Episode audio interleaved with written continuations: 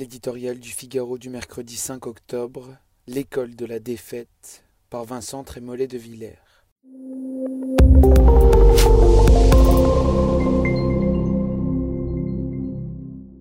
Pendant qu'en Iran des femmes héroïques arrachent leur voile aux yeux de la police des mœurs, en France, des adolescentes revêtent l'abaya en signe extérieur d'appartenance islamique.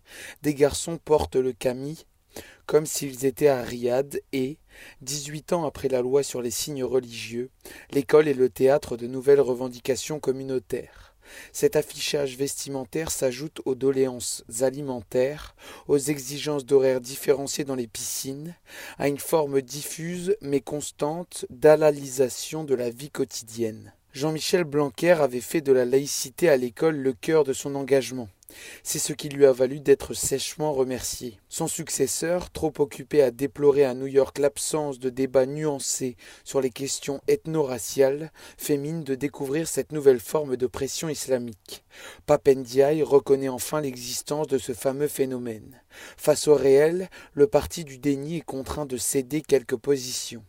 Mais la faiblesse de la réaction face à l'ampleur de la menace renforce l'inquiétude.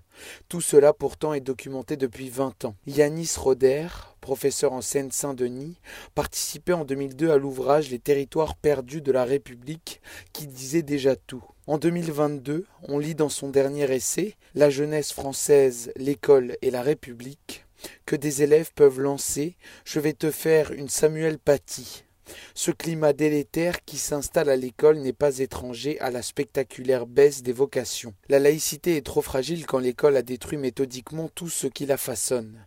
Inculture et déconstruction plutôt qu'instruction. Extension infinie de l'individualisme plutôt qu'esprit civique.